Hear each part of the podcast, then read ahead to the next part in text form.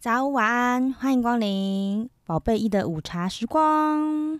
今天是我第三次挑战录这一集，同样的内容，没错，我已经讲第三次了。其实应该算是三点五次，因为我刚刚又觉得录的很失败，所以我又在。从头开始了一次，但是这件事情大家可能听起来会觉得天哪，你疯了吗？一次讲半小时，然后你要录第三次。但其实对我来讲还好，因为本来就是那种会把同样的事情，然后就是一直不断重复跟不同人分享那种个性，所以这件事其实对我来讲没有到很大的影响。然后我为什么会录那么多次，也是因为我现在还不是很熟悉那个剪辑软体，然后就觉得。东剪一个，西剪一个，很麻烦，或者是说这个没讲好，那个没讲好，要用剪辑的方法去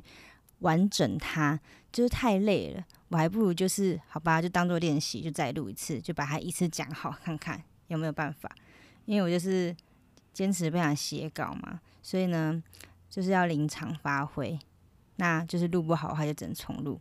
也没那么夸张啦。好，反正这一集今天要录的就是我前几天。去新一区逛了好几家精品的心得感想，然后还有跟简单跟大家跟大家聊一下我爱爱装逼的个性。但其实应该认识我蛮久，或是跟我熟悉一点的人就知道，就是我表面上面营造出来的形象，其实跟我本人的个性是，我不晓得有没有反差，我自己觉得应该是有反差的吧，因为我觉得我自己。有刻意去营造出一个好像很酷，还是很厉害，还是说很有钱的那种形象？但其实我根本就不是，完全不是这种人。我不是什么高冷系，然后也不是什么很有气质，或者是更不用说很有钱。简单来说，我就是很爱装逼。但其实从小到大，我从小时候就很常被同学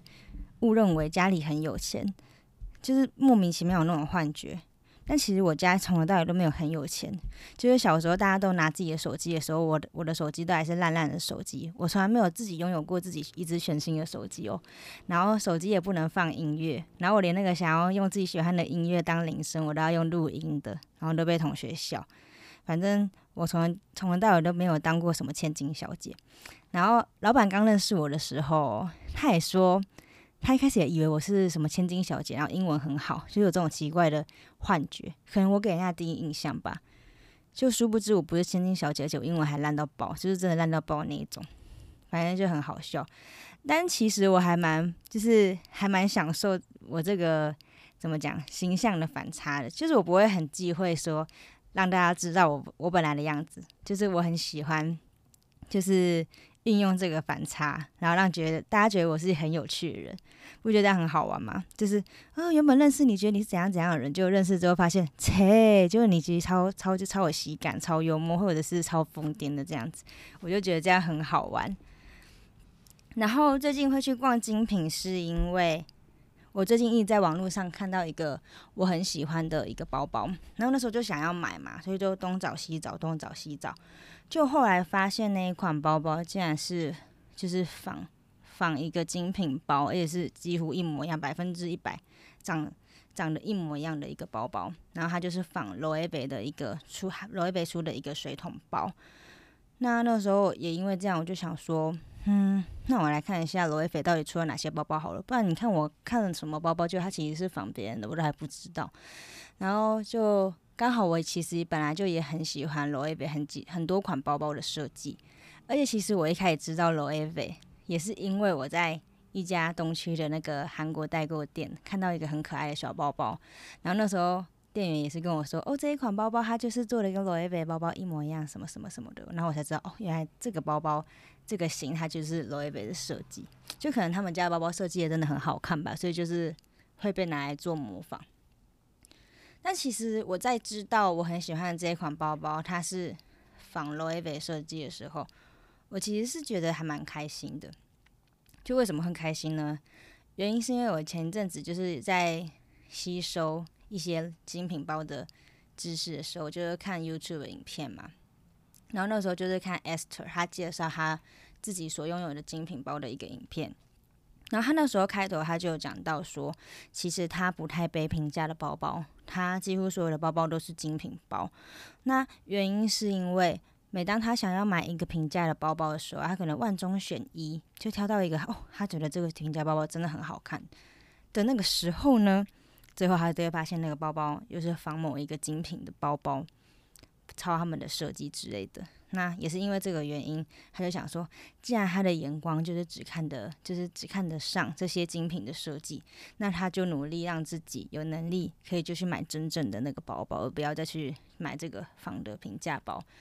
就也是因为这个原因，我才想说，哇，原来我可能也是到达了那个境界，就是有这种幻觉，我的眼光可能也到达了某种境界吧，就是看喜欢的包包都是也是仿精品包。就觉得莫名其妙一种眼光被肯定的感觉，所以我是没有到很沮丧啦，就是觉得还蛮开心的。然后也就想说，好，那就是耐心努力一点，不要就是花钱买那些无为 boy，就努力一点，让自己有能力，以后可以买一个真正的精品包，也是不错。但我也是不会是因为怎么讲，就是我不会没有钱，然后硬要买精品包，我也不会就是就是从此之后就不买，说可能。平价包包啊都不会，我还是会就是适时的评估。总之呢，我就是在最近研究这些精品包包的过程中，我就觉得，既然我都看了这么多品牌，然后看了这么多包包，我应该其实要找一个机会，实际去柜上看看这个包包它到底是什么样子，或者是他们的材质到底是摸起来怎么样，用了怎样的皮革，然后享受一下他们的服务。但是其实我其实有一个很严重的靠柜恐惧症。就是我连那种呃专柜彩妆，我都不太敢一个人去逛，就是想不到吧？这就是我的本性，跟我营造出来的形象真的差非常多。然后像以前我都是跟在好姐妹旁边偷看、偷听、偷试用，就我根本不太敢一个人去，你知道吗？更不用说逛精品店。但是老板他就知道我这个就是怪毛病，然后他就是我记得那时候我还知道，其实我就是很喜欢那种。爱慕虚荣，其实我其实是喜欢精品，但我就是不敢逛嘛，可能就没钱什么样的就不敢逛。然后他那时候就拖着我进去，拖真的是把我拖进去逛哦。那时候真的超紧张的，完全不敢看店员，也几乎不敢跟店员互动，我也不敢认真的看他们的柜上到底摆了什么商品，知道吗？我还记得那时候好像有逛过，呃。卡地尔跟 Gucci，然后都是差不多的紧张程度，然后我就进去就是僵僵直直，然后呃强颜欢笑，简单的看一下，然后赶快绕一圈，赶快出来，然后真的很像逃出来的感觉，就觉得啊啊啊，终于出来了，终于逃出来那种感觉，就是这么的夸张。但是最近可能就是心态有调试一下之后，就觉得去逛逛好像也没有什么关系。对，所以我就想说，我一定要鼓起勇气，以后有机会有经过的时候，就可以进去里面，就是平常心的去逛逛看看，就是也不会怎么样。然后刚好前几天我们要去新一区看电影，要去看那个韩国的搞笑片《综艺搞飞机》，然后就到新一区想说，好，那就顺便沿路逛个几家精品店。那我们一开始是从。信义威风那边开始逛，就一个起头。然后从我们逛的第一家是 BV，我们会逛 BV 是因为老板他想要看，就是 BV 的皮夹。BV 最有名的就是那个编织的皮夹。然后因为老板他是喜欢那种很薄、很薄、很薄的皮夹。就可以放在口袋，不会凸出来的。那我们其实有在官网上已经看过它的编织的皮夹了，那看起来就是很好看嘛，就是很经典又好看。然后看了几个颜色，但是颜颜色照片上面其实看不太出来，因为它有那种很细微的差别，一点点棕、纯黑色、要黑不黑的黑，或是怎样，好像有一点灰，又好像有一点咖啡之类的。然后所以我们想说，就是到柜上去实际看一下它的颜色，跟它拿起来的手感。好，那第一家逛 B V 的时候，我们对这个贵哥迎接迎接我们的是一个贵哥的服务，就是基本上没有什么印象啦。我觉得基本上他没有特别的，就是给予我们什么服务。反正我们进去之后就简单的说，我们想要找皮夹，那他就是从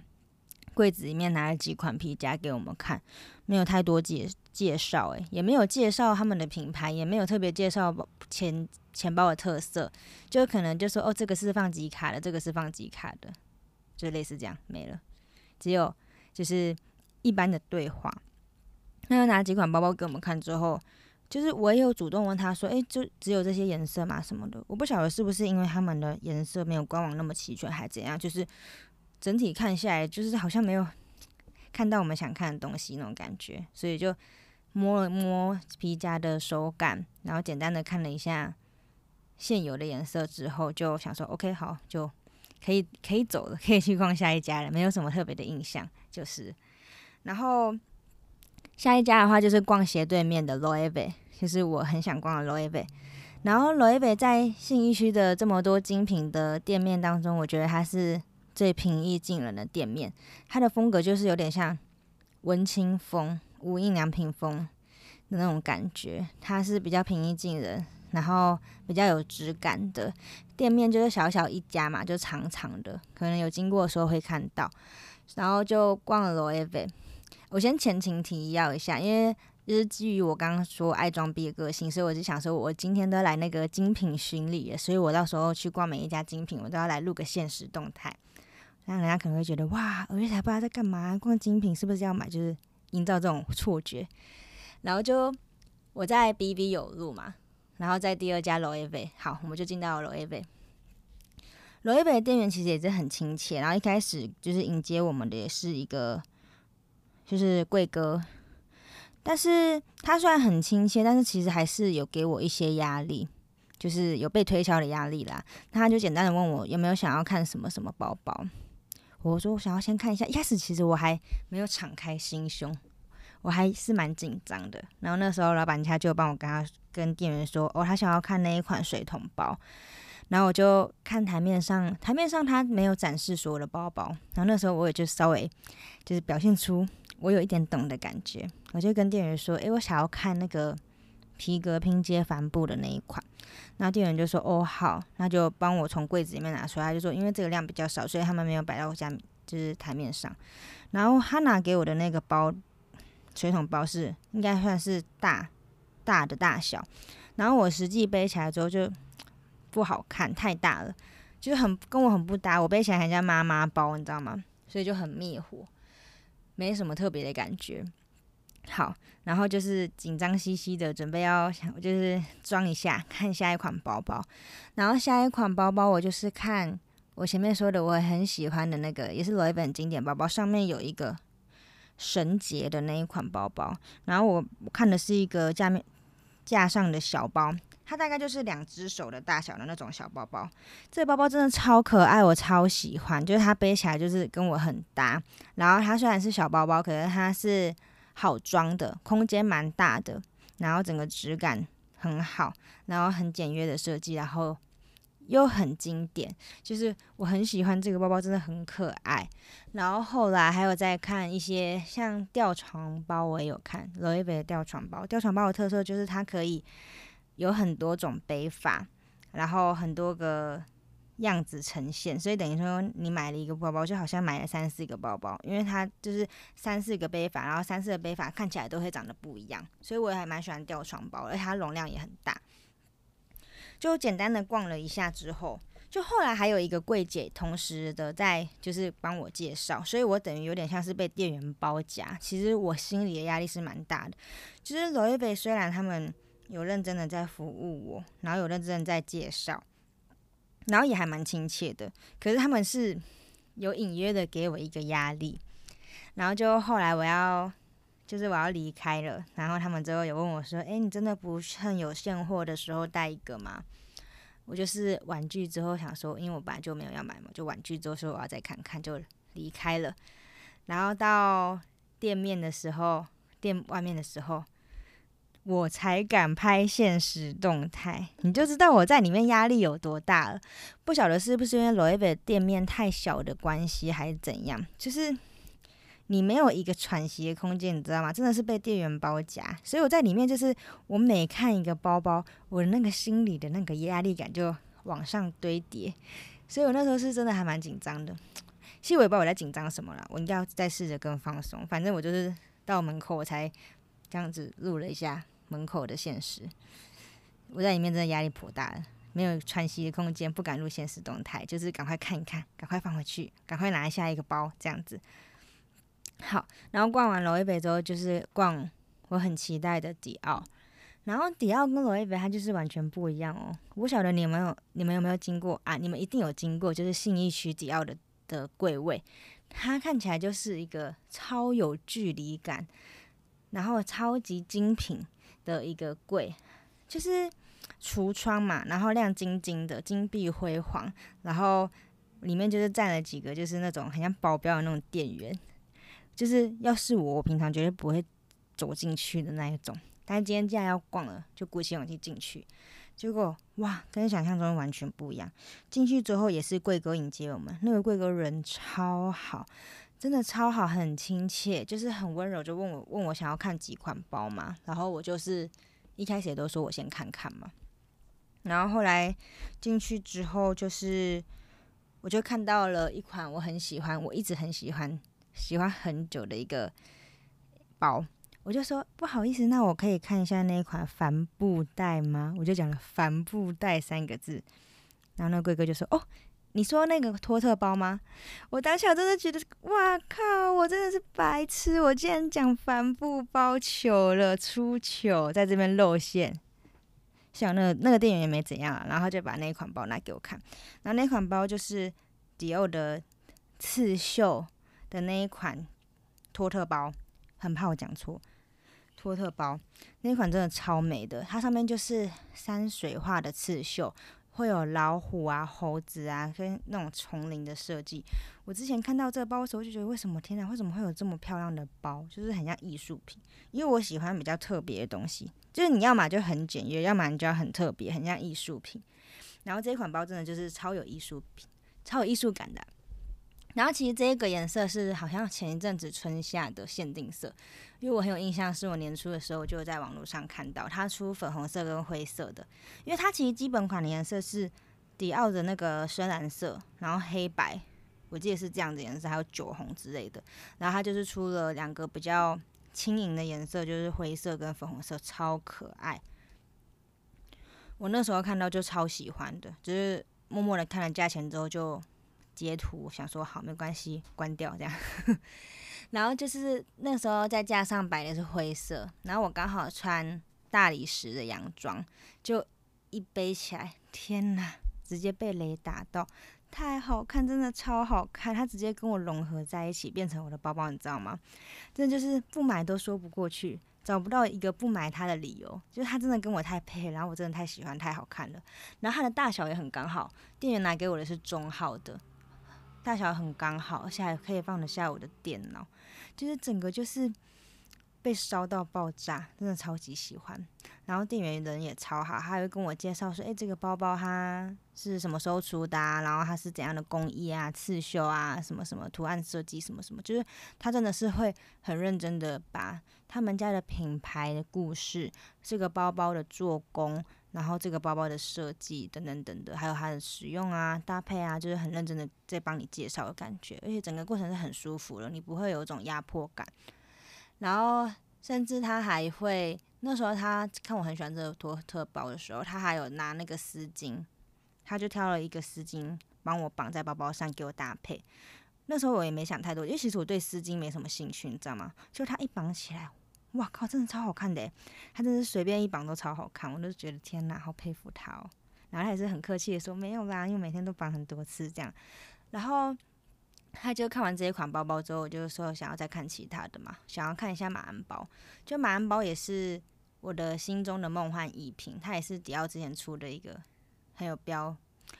我觉得还蛮有标志性的一个包包，但其实之前就很多人都说这一款包不实用了，就是背时尚的。然后我一直以为他们说的不实用是因为马鞍包的形状很奇怪嘛，它就是做一个不规则的几何的形状，应该就是容量方面很难放东西吧，我是这样想的。就拿了实体之后，哇靠，它真的是不实用到我吓到诶，它的盖子超硬，根本就打不开，然后。手把，因为我是看小款的，它那个盖子一打开之后就直接卡到手把，然后那时候想说这这到底是怎样，然后我就整个在那边弄得手忙脚乱，打打不开，然后打开之后又关不起来，一直卡住，整个很傻眼。然后那个店员也是跟我说，没错，这一款包它就真的实用性不高。就是我真的还没有想过它实用性低成这个程度，你知道吗？真的是超难开，所以就灭火了。反正就是，除非我真的是有闲钱到爆炸，我才会想要买这一款包包来装饰，你知道吗？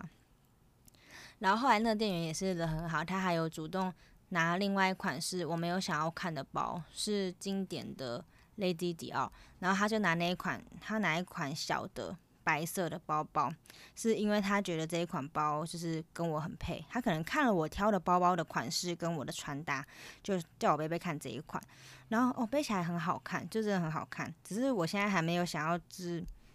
买一个这么 lady 的包包，因为它真的就是那种很 lady，就是可能是要参加小宴会或者是去餐厅吃饭会拿的包包。我觉得。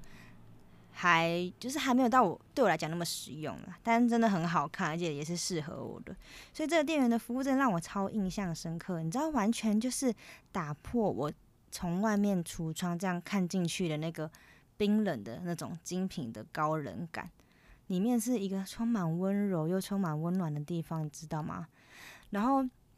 他也是很热心的，所以我们也可以上去逛逛啊，然后还带我看了饰品哦。饰品就是跟我介绍一下几款饰品，他还有拿他们有分季节性的饰品是合金的，我就没什么兴趣。既然都已经要买精品了，然后还要买合金的，然后又很贵，你不觉得很不划算吗？然后他有拿，后来有拿几款就是在放在里面的，它就是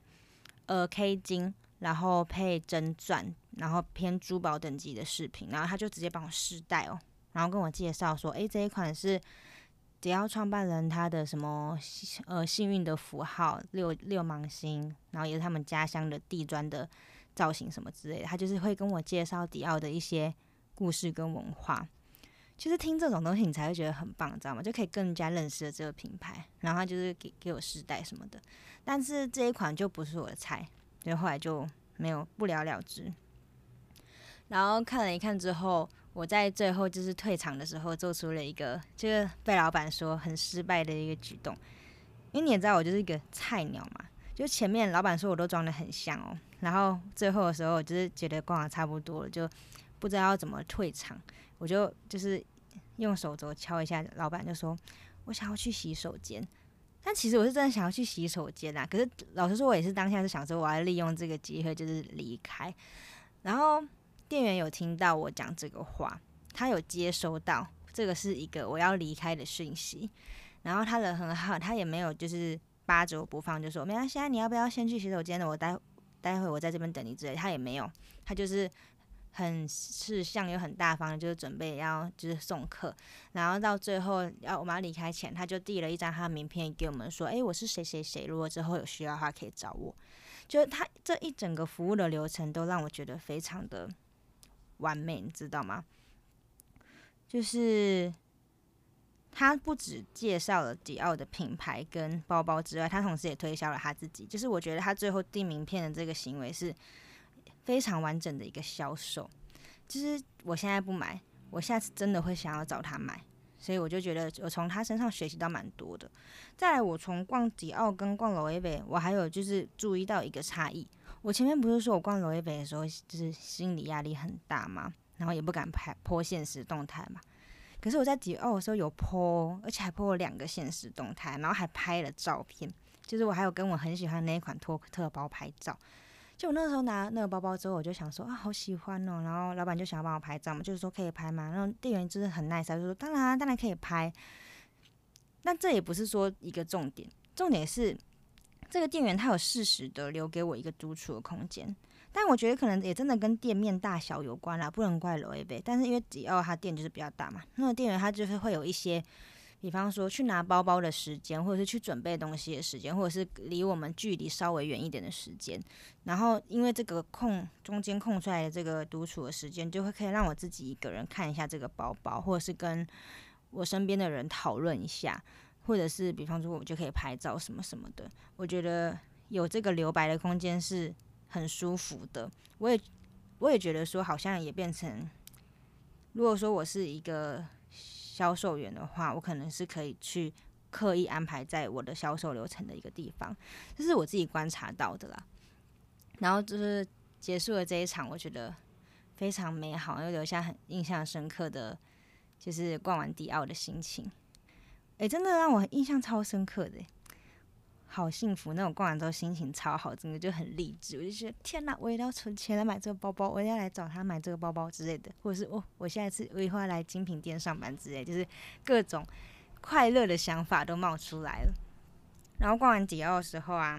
老板他就跟我讲了一个故事，也不是故事啊，他跟我介绍保时捷的一个很经典的广告，然后他播给我看嘛。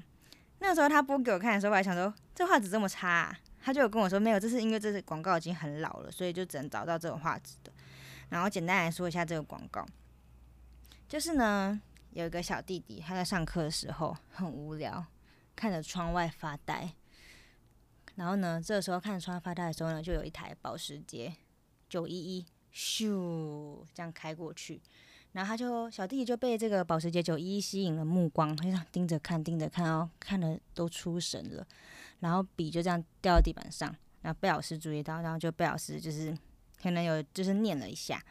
然后从此之后他的就是心里就被这保时捷九一一的样子占据，就是一直在想这件事。然后一下课的时候呢。他就骑着他的脚踏车，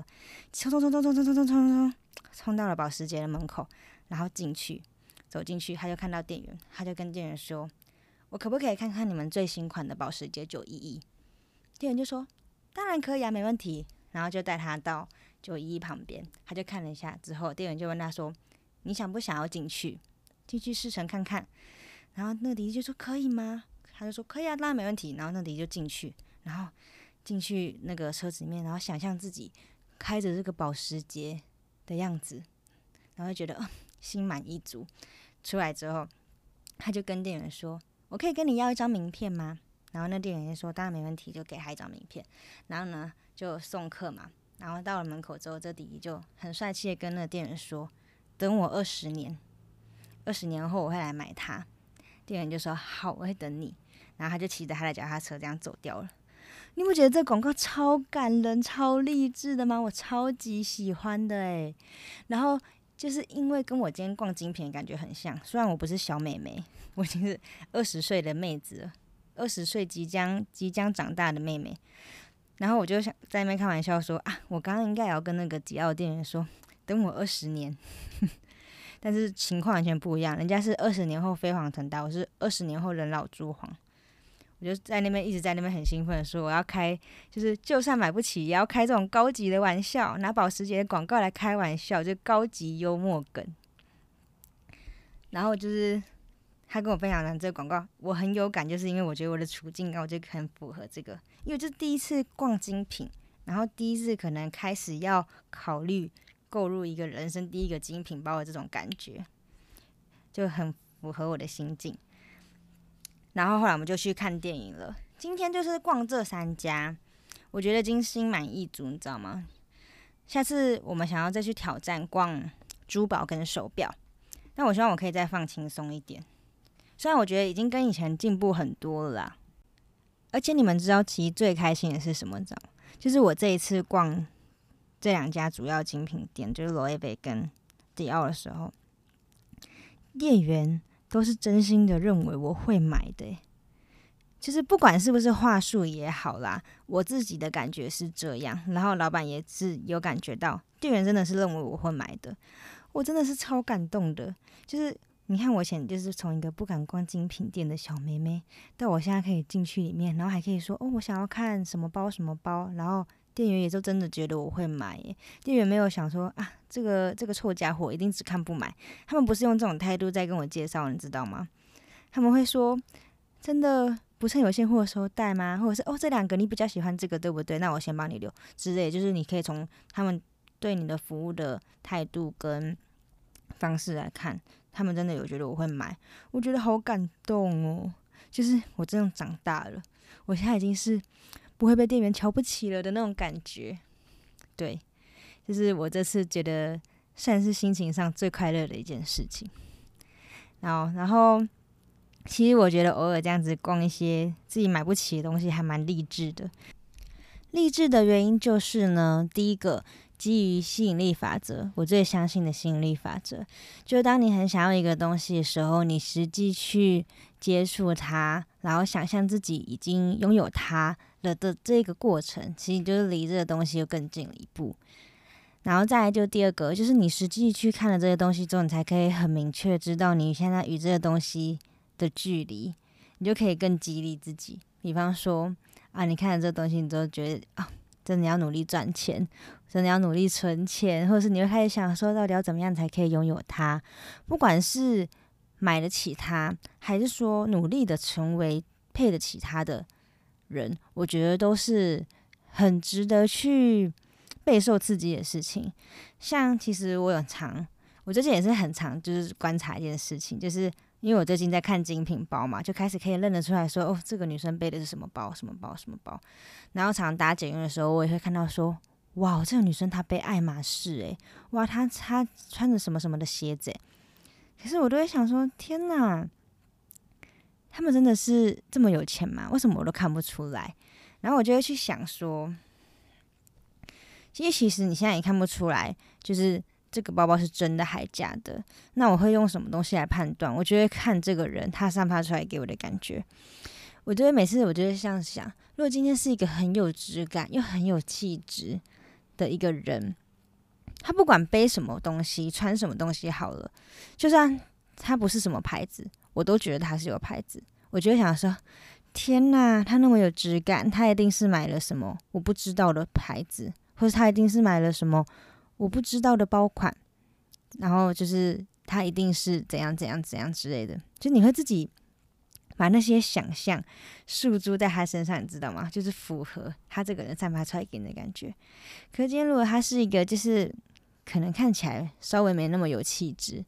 的人的话，我可能就会想说，嗯，那他背的可能是假货吧，就这样。所以我觉得从内而外的去培养自己的那个气质也是很重要的。就是当你可能还没有办法撒钱来证明你的身份地位的时候，你就靠的就是要靠这个内在强大力量。去整个把你这个人撑起来，让大家觉得说啊，你自己本身就是一个精品，你自己本身就是一个品牌。其实我觉得这是更值得去努力的事情。所以我说，逛逛精品是不是很励志？不一定要逛精品，你可以去逛任何你想要，但是离你还有一点距离，或者是有点梦想的东西。比方说，想买房子的话，你就去看房啊之类的。就是如果有在研究吸引力法则，就是知道这件事情是很重要的，就是创造预想画面这件事情。嗯，然后总而言之，就是这一整天逛完新一区结束，我觉得心情真的好到爆炸，就是真的被刺激到，然后被励志到，然后很舒服，很舒畅。然后后来去看完电影之后，也是真的心情超放松的。去看了一部韩国的搞笑片，叫《特务搞飞机》。然后这个是我妹推荐的。一开始我其实没啥兴趣，你知道吗？然后看完之后就觉得真的觉得很好看，就想要推荐给身边的人。然后简单来说，这部片就是笑点很够，然后故事剧情很好，我觉得蛮有剧情的。然后再就是每一个角色个性都很鲜明，而且没有